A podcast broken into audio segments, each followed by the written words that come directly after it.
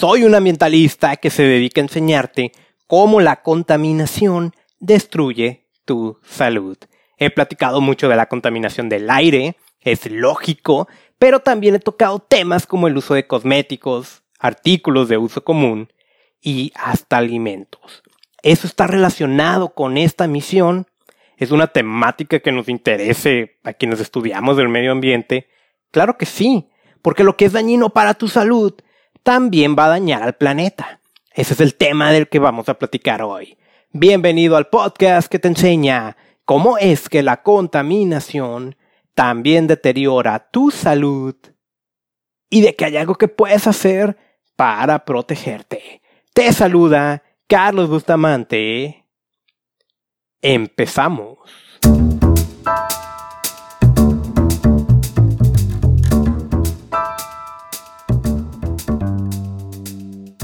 Episodio número 051 del podcast Contaminación y Salud.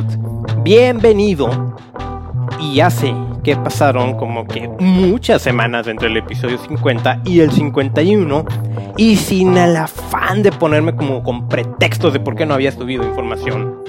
Curiosamente eh, ya empecé a tener un poquito de carga de trabajo que he conseguido, ¿no? De, pues me dedico a hacer estudios ambientales entonces afortunadamente ya empezó a correr para mí eso. Y vuelvo otra vez, no es pretexto. Pero aquí estoy con esta misión de enseñarte a protegerte de la contaminación. Y sabes que entre las pláticas que a veces tengo de manera personal con amigos, es a veces esa relación, ¿no? Porque puedo hablarte, como me encanta hacer, de cómo el aire que respiramos en la ciudad es tóxico y es perjudicial para ti y hay que protegernos de eso. Pero luego empiezo a hablar de champús, de tintes para cabello, de la pintura que usas en tus paredes. Y, y ahora, yo como ambientalista, que está metido en este tema que es muy concretamente salud ambiental, ¿eso se relaciona? Sí, por supuesto que sí. Y este episodio, más que darte datos numéricos o cuantitativos, va a ser más un episodio de concientización, donde, bueno, podemos retomar muchas de las cosas que se ha platicado, como lo de los cosméticos, ¿no? Con el episodio del tóxico precio de la belleza, o el tóxico el precio ambiental de la moda, ¿no? Donde ya hablamos sobre ropa, de plásticos, Inclusive, por ejemplo, creo que fue el episodio 2 o 3 donde hablé de alimentos contaminados y todo esto. Bueno, vamos a hacer esa relación. Vamos a hacer esa relación de cómo lo que le mandamos al planeta, si nos, si ya es perjudicial para nosotros, eso también va a llegar al medio ambiente y lo vamos a contaminar. Y sabes que lo que mandamos nosotros al medio ambiente regresa nuevamente hacia nosotros perjudicándonos dos, tres veces. Pero bueno, vamos a ir tocando ese tema. Y como precisamente han pasado unas cuantas semanas en que volviera a subir información, hay mucho de qué platicar. Quiero dar unas notas antes de meternos ahora sí al tema principal, pero bueno, no, no, no voy a hablar de todo lo que quisiera porque puedo estar unas cuantas horas. Pero notas principales, ¿sabes? La principal, lo que ahorita se está hablando mucho en redes sociales, es el día del sobregiro. Que esto pasó el 22 de agosto. Que, ah, bueno, en inglés se conoce como Earth Overshoot Day. Seguramente, pero no me acuerdo que el año pasado en algún episodio del podcast ya debía haber subido eso por estas fechas también. Esto sucede cada año y esto qué significa? Eso significa que los recursos que tenemos nosotros para subsistir, los recursos naturales, ya se agotaron para este año y estamos en déficit. Es decir, que si ocupamos más alimentos de la agricultura, lo que estemos tomando de ahí, y todo lo que conlleva, ¿no? La tierra, el, el abono y todo, el agua, toda esta parte, estaría en déficit. O sea, ya el planeta ya no nos puede proporcionar lo que es suficiente en cuanto a su capacidad regenerativa. Es decir, nosotros tomamos del planeta y el planeta se regenera. Bueno, nosotros vamos a seguir tomando del planeta, lo cual, eh, eh, obviamente, ¿no? Sin embargo, esa capacidad regenerativa está mermando. De modo que cada año tenemos menos recursos disponibles y sin embargo, cada año estamos utilizando más. Lo cual es una llamada de atención. Porque con todo y pandemia y cuarentenas y que, bueno, estas cuarentenas ya empiezan a acabarse en, en, el, en muchos países, al menos de manera temporal, porque todavía está la duda de que si va a haber vacuna disponible a tiempo, o si va a haber segundas olas y nos tomamos eh, olas de, de, infectados y tengamos que regresarnos a nuestra casa y, y que en teoría, por el hecho de que ya estamos más tiempo en nuestras casas que allá afuera, pues uno pensaría que deberíamos estar teniendo menor consumo personal, pues aún así, eh, prácticamente a mitad del año ya nos acabamos los recursos. Ahora imagínense si no hubiera pasado nada de esto, ¿cómo estaríamos? ¿En qué consiste? Porque mucha gente nada más pues retoma la, información que ve en redes y, la vuelve a compartir. Es una metodología, no está libre de polémica, ¿no? Sobre qué tan real o, no es. Eh, pero está bien, ¿no? Está bien, o sea, lo que hacen es que consideran el consumo que hay con muchos ah, puntos, muchos indicadores, o sea, es un método bastante impresionante. Y lo que hacen es que lo comparan con la, con la tierra disponible que tenemos para producir. Y si el consumo es mayor que esta superficie de tierra, ahí es donde estamos en déficit. Y eso es lo que pasa ahorita, ¿no?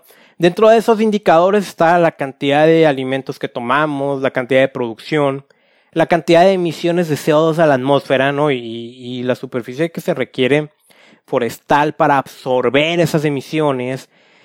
Bueno, estamos en déficit. Entonces ahí hay un gráfico muy interesante que se nos comparte de Global Footprint Network, que es la organización que se encarga de llevar este cálculo, donde nos pone varios países, ¿no? Dice, ok, si toda la población mundial viviéramos como se vive en ese país, ¿cuándo nos hubiéramos agotado los recursos?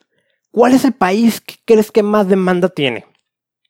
Y a lo mejor vas a pensar que Estados Unidos, y no. Eh, Estados Unidos está en quinto lugar, ¿no? Lo cual también es eh, preocupante para ellos. Es Qatar. Si toda la población mundial nos comportáramos como se comporta la gente que vive en Qatar, los recursos naturales nos los hubiéramos acabado el 11 de febrero. ¿No? De acuerdo a la estimación. Entonces, no sé, nunca he estado yo en Qatar, si se me viene a la mente esas imágenes que podemos ver en películas, así donde todo es impresionante allá, ¿no? Mucho lujo y todo.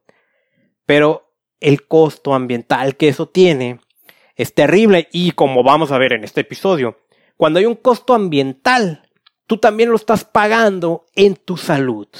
Y, y yo sí creo que qué cosa más importante puede haber para tu salud, porque si no hay salud, se acabó todo, ¿no? En el caso de que si viviéramos, por ejemplo, en Estados Unidos, los recursos se hubieran acabado el 14 de marzo. Entonces tenemos, por ejemplo, México. Pues en México el 17 de agosto se hubieran acabado unos días antes, ¿no? Eh, Venezuela, ¿no? Que tiene mucha crisis socioeconómica. Ellos se hubieran acabado sus recursos el 22 de agosto. Ahora, por ejemplo, los países menos demandantes. O sea, si nosotros viviéramos como se vive en esos países en cuanto a cantidad de consumo, el, que el planeta pudiera tener o estar mejor, es Egipto, que para ellos, si todos viviéramos como ellos, los recursos serían hasta el 25 de noviembre, Cuba, Nicaragua, Irak, Ecuador e Indonesia, que de acuerdo a la estimación, los recursos alcanzan para el 18 de diciembre. Qué tema tan interesante, qué tema tan preocupante. Y en ese sentido, es el segundo tema que quiero tocar el día de hoy en este episodio, ¿no? Porque vuelvo a decirte, con todo de que estamos encerrados, muchos todavía, ¿sí? eh, en nuestras casas, tomando el distanciamiento sano, ¿no? Y las medidas de esto. Bueno, como sea, ¿no? Estamos más tiempo de nuestra casa que afuera y esto va a seguir durando algunos cuantos meses, aunque no falta por ahí uno que otro valiente que dices que es que nos quieren controlar y, así, ok. Cada quien puede pensar como quiera, ¿no? Pero en sí, no, no podemos decir no, que hay muchas cosas que no podemos hacer hoy. Y con todo y eso, pues nos acabamos los recursos del 22 de agosto. Tú sabes que ahorita hay un aumento en compras de Internet. Dentro de esas compras de Internet son artículos de uso común o en general. Yo medio soy víctima de eso y, fíjate, tengo semanas metiéndome a páginas de Internet de ventas buscando estos audífonos inalámbricos, esos que van, que no traen ningún tipo de cable, ¿no? Y te pones uno en un lado y otro en otro. Y tengo como un diablito, ¿no? Que me está diciendo, te lo mereces, cómpralo. Y tengo un angelito que dice, oye, ¿para qué lo quieres? Vas a caer en consumismo. Pues de todos modos, o sea, hace lo mismo que los audífonos que ya tienes, con la diferencia que los que tienes ahorita tienen cable. Entonces, ¿para qué lo quieres, no? Entonces, eh, a veces caemos en eso. Pero dentro de estas compras por internet también tenemos el tema de que estamos pidiendo alimentos a nuestras casas o quien esté trabajando ya en sus oficinas, ¿no? Y esto que genera, ¿no? Que además de que estos artículos de mascarillas y, otros desechables para protegernos, plásticos. Y de hecho, los plásticos desechables lamentablemente van a aumentar su producción y por lo tanto su generación, sus residuos, porque la gente tiene un miedo de infectar y ahora todo lo quiere limpio, esterilizado y protegido. Y se van a estar utilizando muchos desechables. Entonces es un llamado que te hago. Uno, redúcele a compras de internet. Nada más a lo que necesites. Las compras que haces de alimentos que te llevan a tu casa que van a tener desechables, que es un problema muy grande. ¿sí? Eh, bájale, de verdad, ¿no? Bájale. Y dispón de manera adecuada, por ejemplo, si estás usando mascarillas y cosas así. Bueno, tercer tema, antes de entrar hacia el principal. Dentro de las cosas que han pasado desde la última vez que me escuchaste, es que ya oficialmente soy un líder de cambio climático del Climate Reality Project. ¿Y esto qué es? es la organización de Al Gore. ¿Y quién es Al Gore? Es la autoridad número uno en tema de cambio climático. Él es el autor del documental y conferencia Una verdad incómoda, que tal vez ya viste, y si no lo has visto, verlo, mm, de verdad.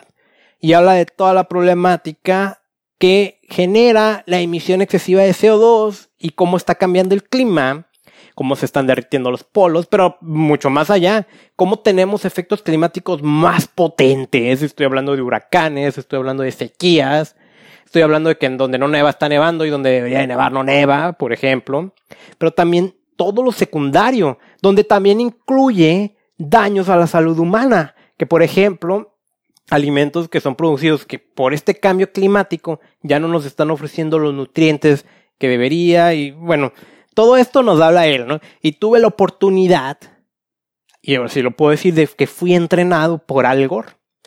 Al día de hoy yo ya puedo dar la conferencia que él da. Sí, ya soy un, un no trabajo, ¿no? Para ellos son vaya un voluntario, un líder certificado del Climate Reality Project.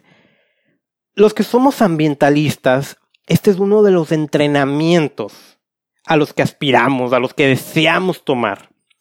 Tuve la oportunidad de tomarlo este año porque fue en línea, precisamente por tema de COVID. Fue en línea y estuvo increíble y fue gratis, y de verdad todo lo que se nos presentó yo hubiera podido pagar por eso. Fue brillante, o sea, se nos presentó temas de concientización de cómo presentar, nos dieron talleres de storytelling y, muchas cosas, ¿no?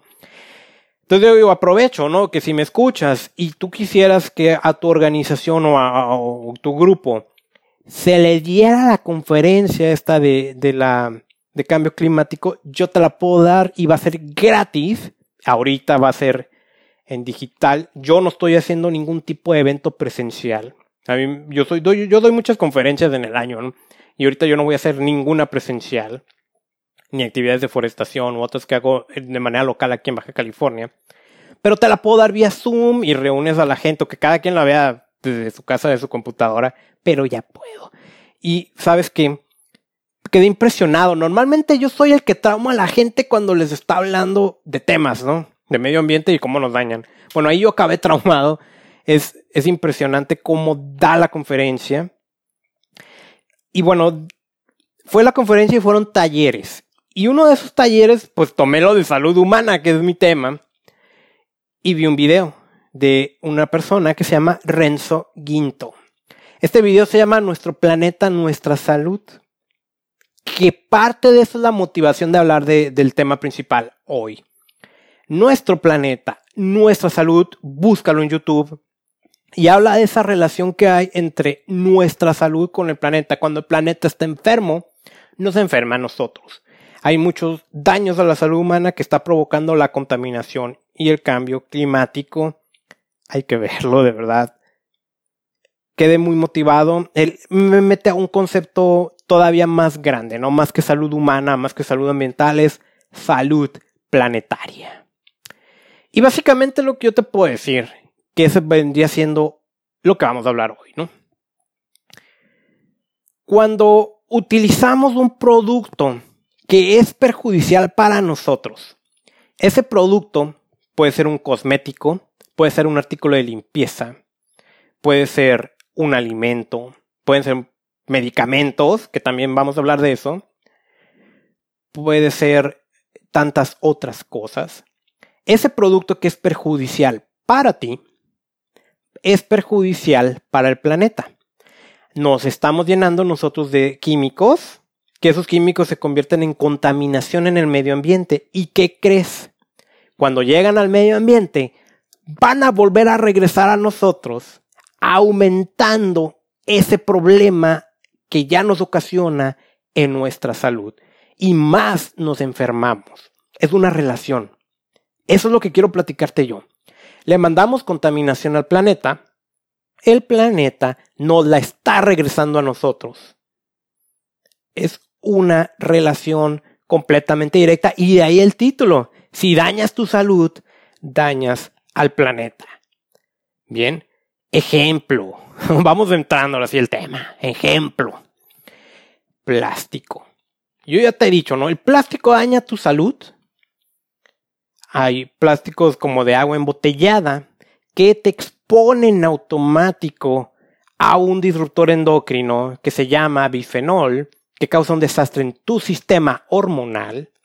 Sí, pero ese plástico también puede estar precisamente en los desechables de los que hablaba hace rato cuando pides compras por internet para que te lo manden a tu casa y que están aumentando estos desechables donde no es una buena combinación tener alimentos calientes en plásticos desechables como el FOMI o Unicel, no como le digas, donde está soltando toxinas de ese plástico, impregnando tus alimentos y tú te lo llevas a tu cuerpo. Y eso que es perjudicial para tu salud, el plástico lo desechas y hemos hablado también mucho el tema del microplástico.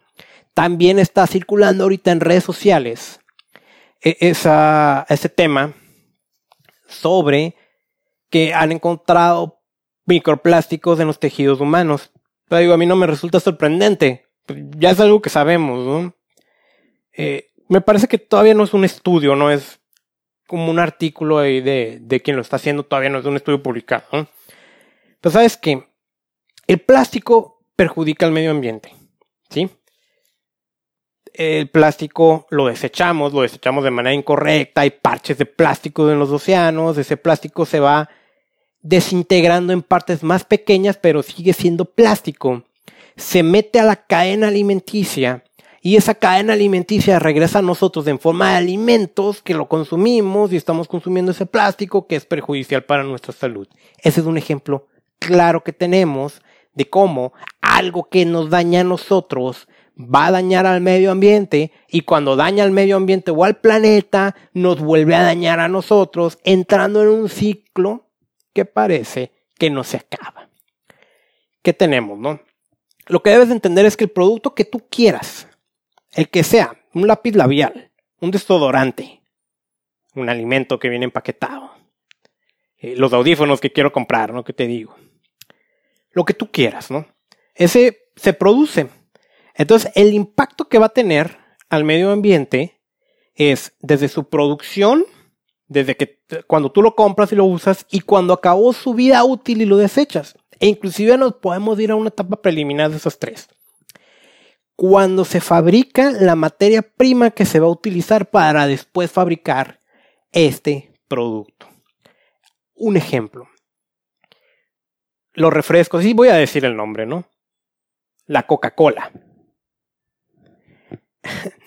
o el refresco Pepsi o lo que tú quieras, ¿no? Que muy el doctor López Gatel aquí en México, que es el que se ha convertido como en el superhéroe, ¿no? Por ser el vocero del COVID, lo denominó veneno eh, embotellado. Y no pudiera estar más acertado. Ahora, esto que yo acabo de decir, no va a faltar aquí en México el que me diga, este es un chairo. Porque como López Gatel trabaja en el gobierno de López Obrador, este es un chairo. Y yo te voy a decir muy respetuosamente, pues que no digas estupideces, ¿no? Porque ya sabes de mí que me enfada que todo lo tenemos que politizar. Los refrescos sí es un veneno embotellado. Y la evidencia científica está ahí y no es de hace cinco años, desde hace décadas. Hace más de, de cinco décadas que lo sabemos es un veneno embotellado adictivo. Y que quien por ahí dice es que es, no hay que abusar, uno diario no pasa nada, sí, sí pasa mucho. Y ahí está la evidencia científica. Eh, esta Coca-Cola, por ejemplo, el refresco en general, es un producto que va a dañar tu salud. Eso no tengas duda. Aunque nada más tomes uno al día, va a dañar tu salud. Lo sabemos. Eh, te expone a un mayor riesgo de desarrollar diabetes, obesidad, cáncer, entre otras cosas. Esto genera una cantidad abismal de plástico que daña al medio ambiente. Estamos hablando de un producto que daña tu salud. Esto genera un impacto ambiental grande por las cantidades de agua que se requieren para ese producto. Pero además, tenemos que uno de sus ingredientes terribles el jarabe de maíz de alta fructosa que suelen tener estos refrescos.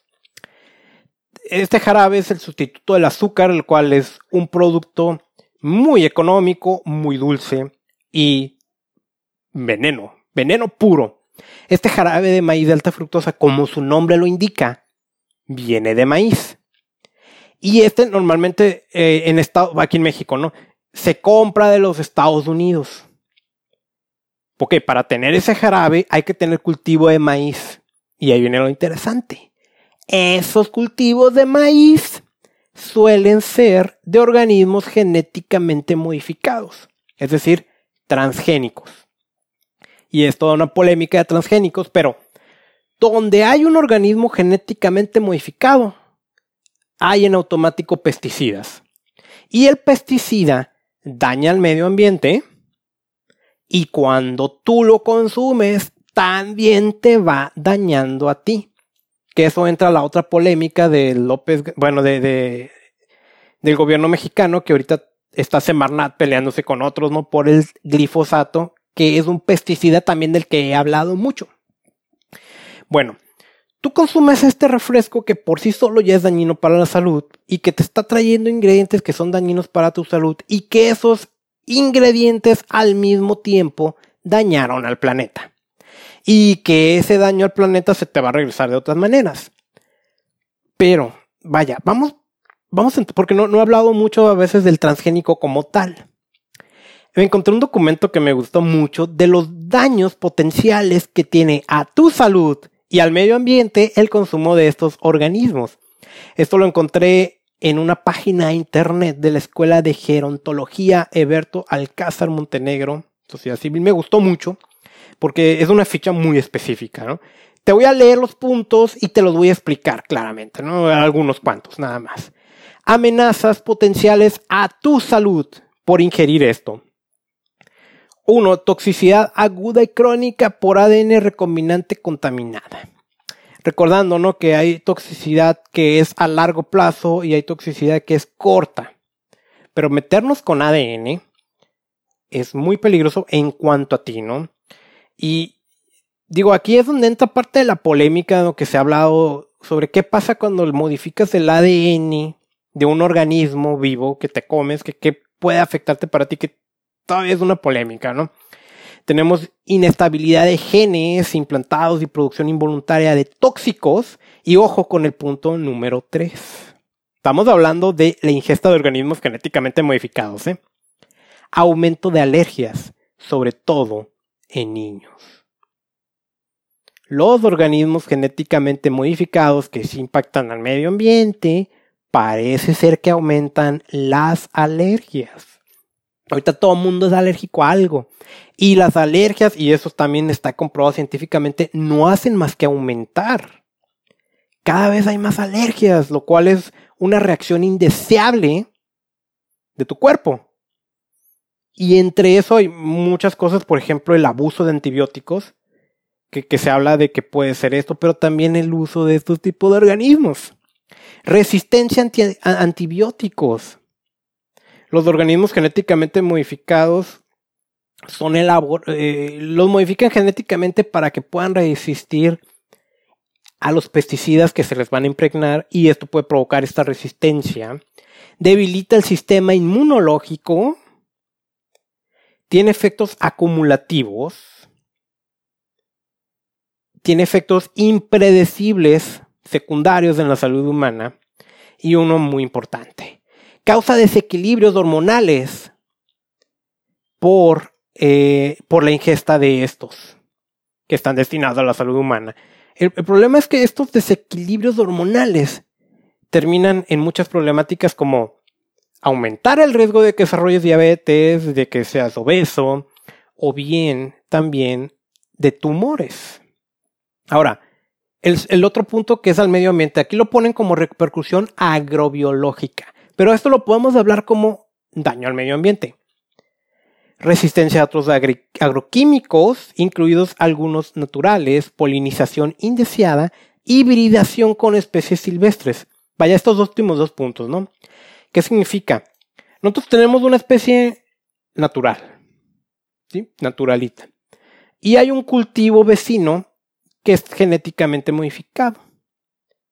Se van a combinar.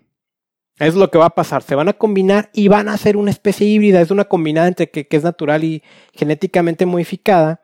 Y eso es perjudicial, por ejemplo, para el que tiene el cultivo, que a lo mejor era orgánico, pues ya es híbrido.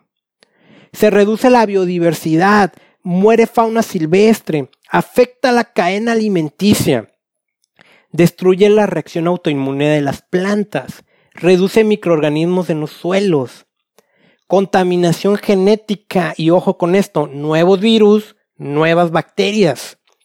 Resistencia a insectos, crea superinsectos. Van a surgir nuevas plagas difíciles de controlar. La resistencia de plantas a antibióticos y tratamientos tradicionales. Y riesgos desconocidos por cúmulo de factores que se refuerzan entre sí y afectan la biodiversidad. Yo no sé qué te suena, no todo lo que te acabo de mencionar, pero te acabo de enlistar, resumiendo, pero no hemos acabado el tema, ¿eh? todavía vienen más, pero resumiendo, tú tomas refrescos que ya es malo para tu salud. Este refresco utiliza jarabe de maíz de alta fructosa. Para obtener ese jarabe de maíz de alta fructosa, esta azúcar venenosa, se requieren cultivos de maíz estos cultivos de maíz provienen de organismos genéticamente modificados. Estos organismos genéticamente modificados causan daños al medio ambiente, como los que acabo de listar, como que hibridan especies, mueren plantas, mueren animales, se crean nuevos virus, se crean nuevas bacterias. Sí, es un riesgo biológico, pero también causan daños a tu salud, más allá del consumo del refresco.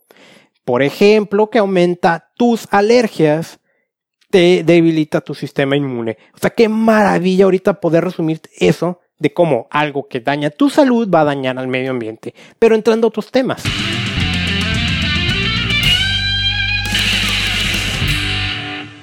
Antes de continuar con el episodio, quiero pedirte nada más un minuto para decirte algo.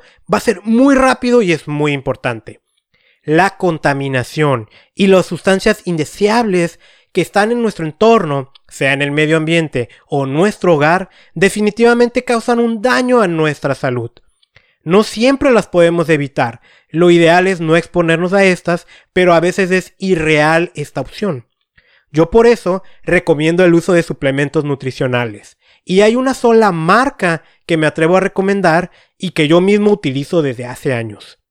Si quieres saber más, ingresa al terminar este episodio a reiniciate.usana.com. Otra vez, reiniciate.usana.com. Mi recomendación son los Usana Cell Essentials y los Usana Biomega. Ahora, hay un órgano que sufre mucho en entornos contaminados y es el hígado. Para eso, otro producto que me encanta recomendar es el Usana HPS o Epacil. En fin, hay toda una gama de productos que puedes buscar en reiniciate.usana.com. Continuamos con este episodio.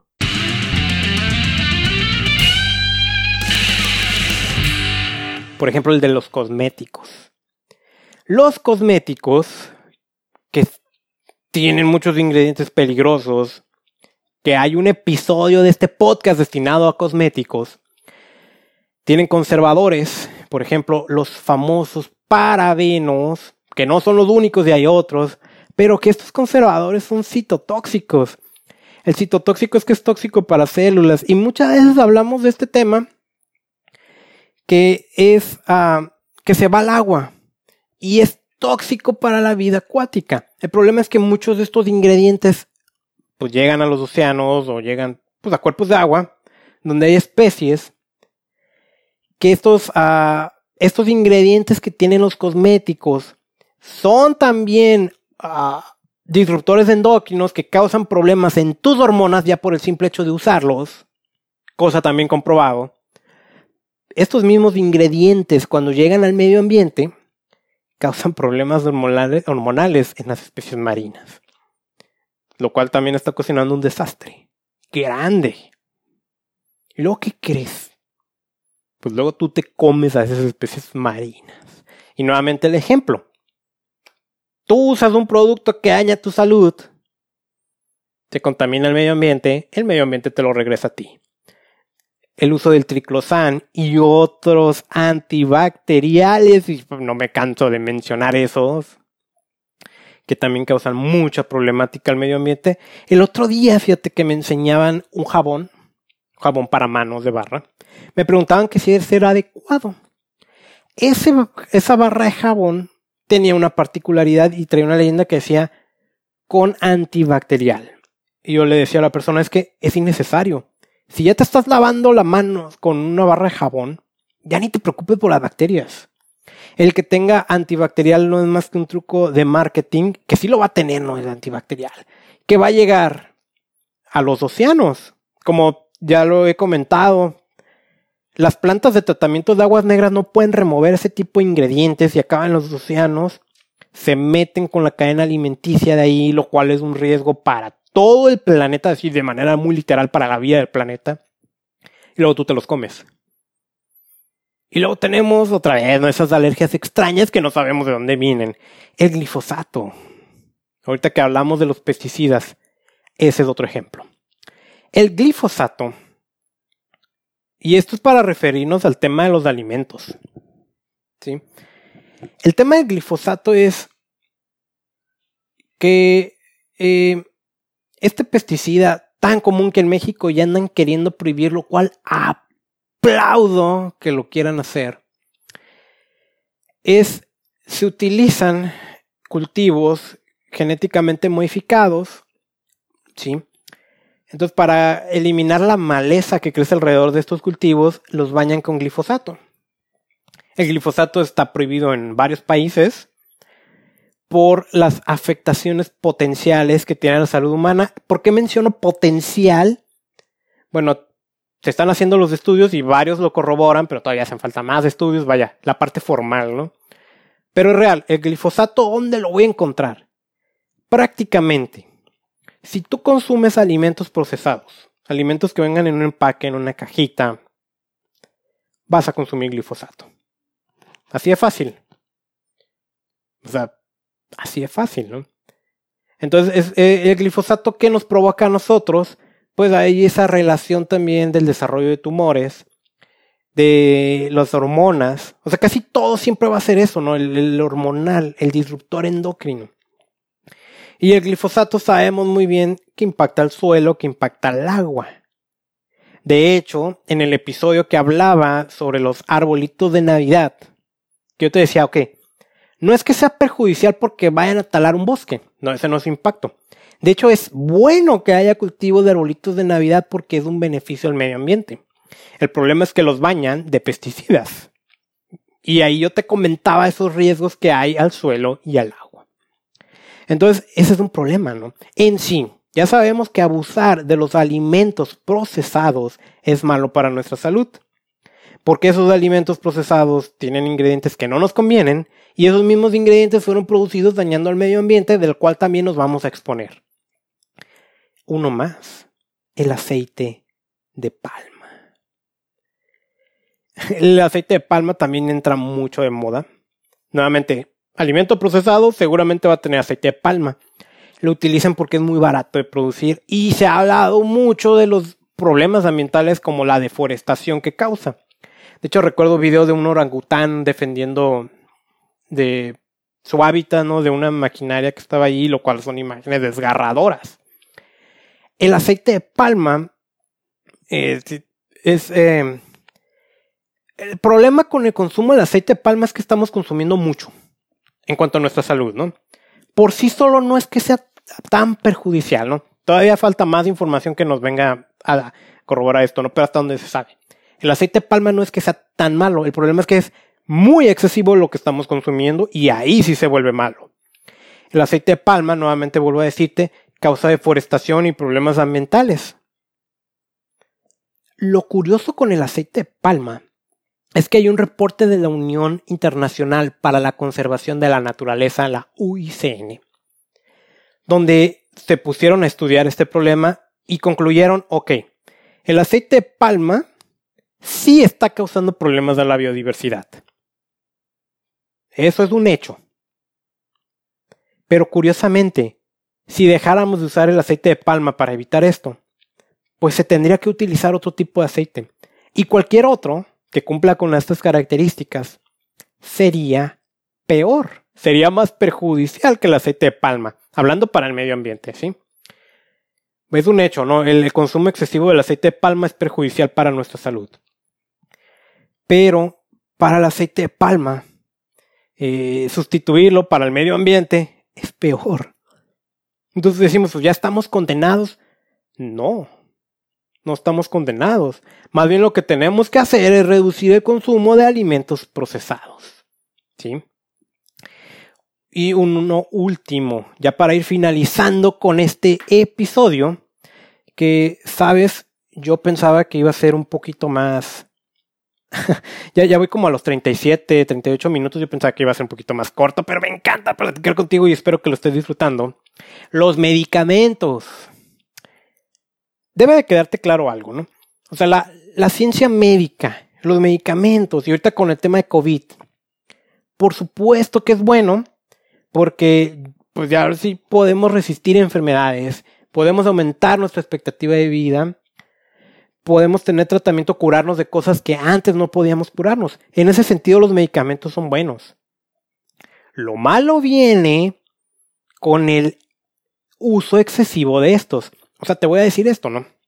En la medida en la que tú estás utilizando muchos medicamentos, te estás dañando. No tengas duda de eso. Tú te estás dañando y estás dañando al medio ambiente. ¿Cómo lo estás dañando? Dependiendo del tratamiento que tengas, dependiendo uh, qué medicina tomas, dependiendo de tu cuerpo y todo.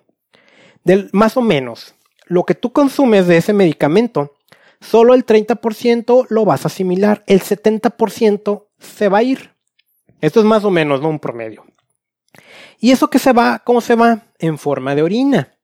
Y esa orina pues va al drenaje que llega a las plantas de tratamiento de aguas negras e igual que ocurre con los antibacteriales, esas plantas de tratamiento de aguas negras no lo pueden remover y acaban en los océanos contaminando las especies marinas.